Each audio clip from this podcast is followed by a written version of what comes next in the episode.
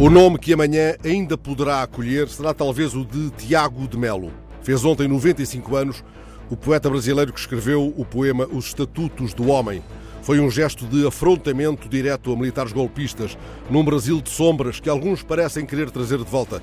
É aquele poema com versos que gritam: Fica decretado que agora vale a verdade, que agora vale a vida, e de mãos dadas marcharemos todos pela vida verdadeira. É aquele poema montado como um decreto com artigos. O artigo 5 do poema decretava que o homem se sentará à mesa com o seu olhar limpo, porque a verdade passará a ser servida antes da sobremesa.